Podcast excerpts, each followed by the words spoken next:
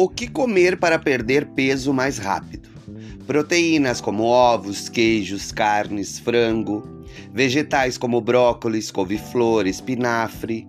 Frutas como maçã, kiwi, banana fibras como aveia, quinoa e arroz integral. Essa foi a nossa dica do nosso podcast de hoje. Apoio Guto Hernandes, massoterapeuta. WhatsApp 53981 24 6078.